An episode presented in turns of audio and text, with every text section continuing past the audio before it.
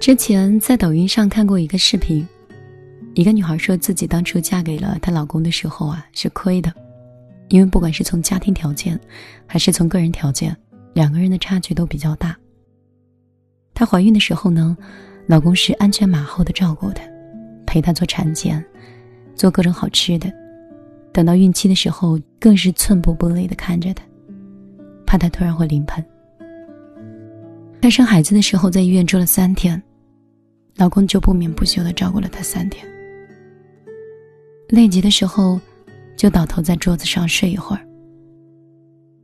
孩子出生的时候，老公一边照顾她，一边照顾孩子。月子里他没有抱过一次孩子，没有换过一次尿不湿，除了喂奶，其他时间基本都是躺着的。他说：“你千万不要跟这样的男人结婚，他会让你觉得结婚生子，自然也可以这么幸福。”原来，我也是很恐惧生孩子的。但是没想到自己被宠成了孩子。生活中，我们总是扮演成熟懂事的成年人，但是爱情里，每个人都想做那个没有烦恼的小朋友。能嫁给一个对你好的老公，你就可以安心做那个小朋友了。现在的女生单身的理由有很多，有不想将就的。有拼事业的，有觉得单身自由的。确实，现在找男人，就好像买股票，选对了固然是好，选错了，可以说是损失惨重。而女生呢，对男生的要求也很高，不能太丑，不能太胖，也不能太笨。默默说。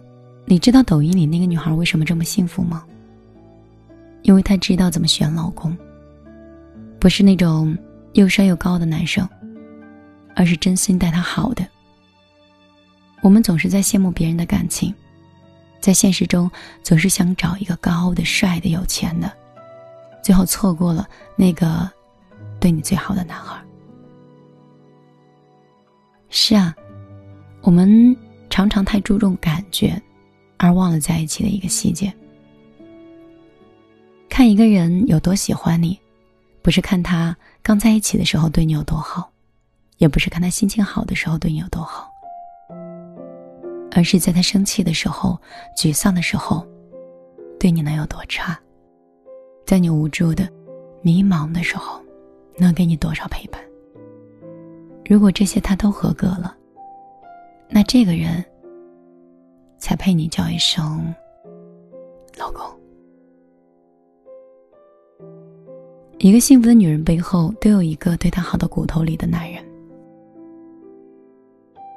我记得我有一个朋友，三十多岁才遇见自己的真爱，嫁给了一个比她小三岁的男人。身边的人都劝她再考虑考虑，但是她说：“虽然他比我小，但是他对我真的很好。”我这个朋友有时候加晚班，男友不放心，然后每到深夜的时候都会接她回家，多晚都回来。有一次晚上，她肚子突然疼，在地上打滚，男朋友二话不说，扛起她，就飞奔去了医院。到医院的时候，才发现自己忘了穿鞋。丈夫虽然比她小，但是他的所有日常起居都是由他照顾，他会每天起床为他准备早餐。然后再去上班。下班的第一件事儿就是去菜市场买他爱吃的菜，然后回家做给他吃。朋友说，我跟他在一起之后啊，自己就没有饿过一次肚子，没有关着门流过一次眼泪。给一个对你好的老公的体验是，你不管多小的事儿，对他来说都是最重要的。如果一个男生很有钱，你就不要他太贵重的礼物，你就让他花时间陪你。如果一个男人很暖心，那你就找他给你买一个贵重的礼物。如果一个男生很内向，你就让他当着所有人的面向你表白。有人常常问我，很相似的一个问题：说一个家庭条件不错，但是对自己没有那么好的人；另外一个是条件一般，但是对自己特别特别好。这样的两个人应该如何去选择？我在这里建议所有女生，请跟那个肯把自己最珍贵的东西给你的男人，因为给你少的人，但是很贵，他以后会对你好。我见过那些刚下班就为了见女友，拿冷水冲头的人，也见了那种当老板。还穿着围裙给女儿热奶的人，他们永远比那些珠宝堆在你旁边说爱你的男人要好。所以找男人，千万不能找对你太好我怕你这辈子会幸福到死。我是米粒，在这个新年里，依然用声音。陪伴每个夜晚孤独的灵魂。我也希望听我节目的所有的女生，哪怕此刻还没有找到心仪的人，或者你在决定生活和情感上的断舍离，想要一种新的方式去面对新的一年。不管怎么样，希望你今年都能跟温暖的、向上的。善良的人在一起，因为跟他们在一起，你不仅自己也会变成这样，也有可能会找到一个对你好的要死的人。好了，希望我的祝福可以在你的身上灵验。我是米粒，如果你想找到我的话，你可以通过。通过什么呢？微信吧，我的个人微信是幺幺幺九六二三九五八。微信的人超级多，消息回不完，但是朋友圈每天都有更新。希望，希望我可以是一个积极向上的人，然后能够成功的融入你的圈子，成为你的朋友。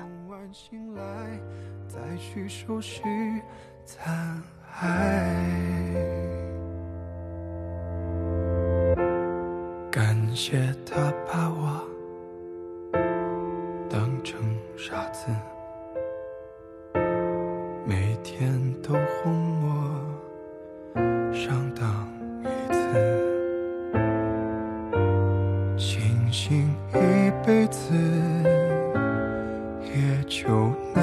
样子。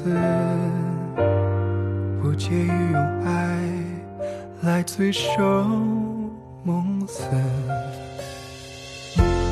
原来被催眠真有意思。我乐意做个今夜人质，没空再去对谁解释。是我自己把自己挟持，不关他的事。都快忘了怎样恋一个爱我被虚度了的青春，也许还能活过来。